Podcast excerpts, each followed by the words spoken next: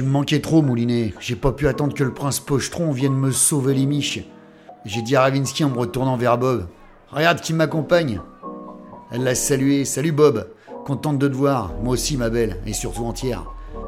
Ravinsky devait vraiment apprécier Bob, car le dernier Gus à l'avoir appelé ma belle avait aujourd'hui des bourratiches hors de prix à la place des ratiches de devant. Le garde que Ravinsky avait poussé dans les escaliers tenta de se relever, mais la patate que lui administra Bob le mit KO. Dans la grande salle de réception, les dentistes, rayés comme des 45 tours en solde, braillaient comme des hystéros sur des musiques des années 80. Du coin de l'œil, j'ai aperçu notre jeune réceptionniste décrocher discrètement son téléphone pour prévenir ses petits camarades. Je me suis précipité derrière le comptoir pour lui coller une gifle à la Lino Ventura en lui collant mon 45 sous le menton. Le choc a fait valser son portable jusqu'à Bob qu'il a écrabouillé avec son talon en le prévenant qu'à la prochaine tentative d'avertir qui que ce soit, il ferait pareil avec sa gueule. Le gamin a tellement flippé qu'il s'est mis à trembler de la tête aux pieds, et ses jambes l'ont lâché. Malaise vagal, le pauvre, il est tombé comme une merde derrière son comptoir. Allez, on se casse, a dit Ravinsky en se dirigeant vers la porte. Allez-y, je vous rejoindrai. Mais qu'est-ce que tu racontes, Moulinet, où tu vas?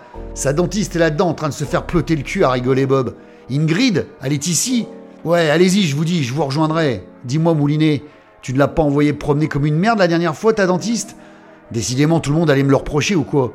Ouais, peut-être un peu. Allez, partez, je vous dis, je vous rattraperai.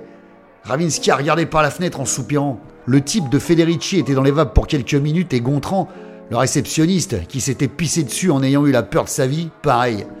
Bon, allez, va la chercher, a dit Ravinsky. Nous, on surveille la porte. T'as trois minutes, Moulinet. Après, on se casse. Magne-toi le cul, merde. Ça marche. Juste le temps d'aller lui parler, je reviens. Eh, Moulinet, Quoi? Pas de bordel là-dedans, on est d'accord? T'inquiète, Ravinsky, tu me connais. Ben ouais, justement, c'est pour ça que je te dis ça. Dans la salle de réception surchauffée, l'ambiance n'était plus à l'étude studieuse des chicots et au blanchiment des dents de nos amis de la politique et du showbiz, mais plutôt à la fiesta alcoolisée. Les cravates étaient attachées autour des têtes de ces messieurs qui avaient ouvert leurs chemises Armani trempées de sueur. Et les sages queues de cheval de ces dames détachées pour laisser flotter au vent leurs cheveux mouillés de sueur. Les dentistes en âge gesticulaient en braillant sur des tubes des années 80. Moi, j'avançais difficilement au milieu de cette foule débridée qui me hurlait dans les oreilles On va s'aimer dans un tracteur ou sur un vieux sommier ou je sais plus quelle merde, en cherchant une grille du regard. Mais c'est elle qui m'a trouvé en premier. Elle m'a sauté au cou en hurlant son bonheur et en renversant tout son whisky dans mon cou. Moulinet, mon chéri, tu es venu? Viens que je te présente à mes copines. Bordel, elle m'a entraîné jusqu'à une table où avait eu lieu un véritable carnage. Des bouteilles d'alcool divers jonchaient la nappe qui à l'origine devait être blanche. Les serveurs absents avaient lâché l'affaire en laissant couler le bateau et les passagers avec.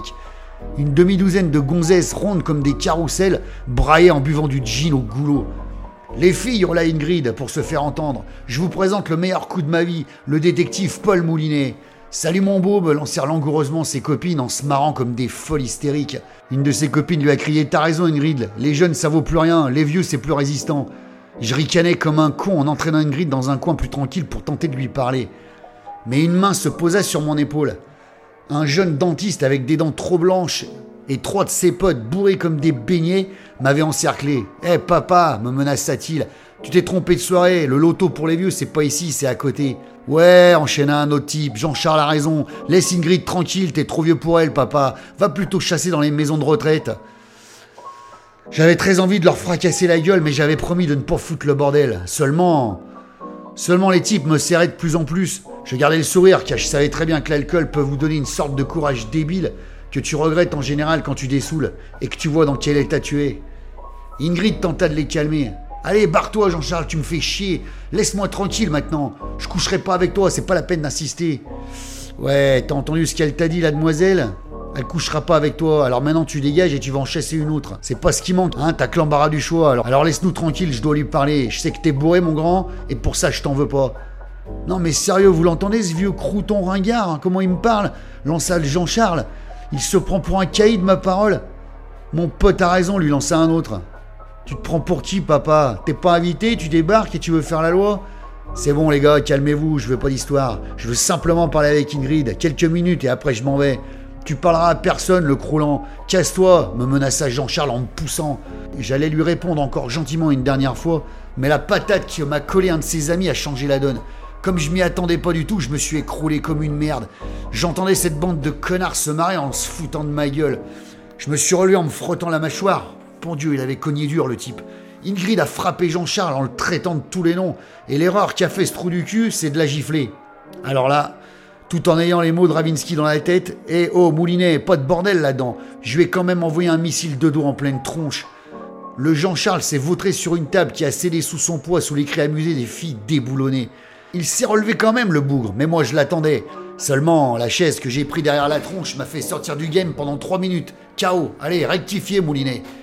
Quand j'ai repris connaissance, il y avait un bordel sans nom dans la salle de réception.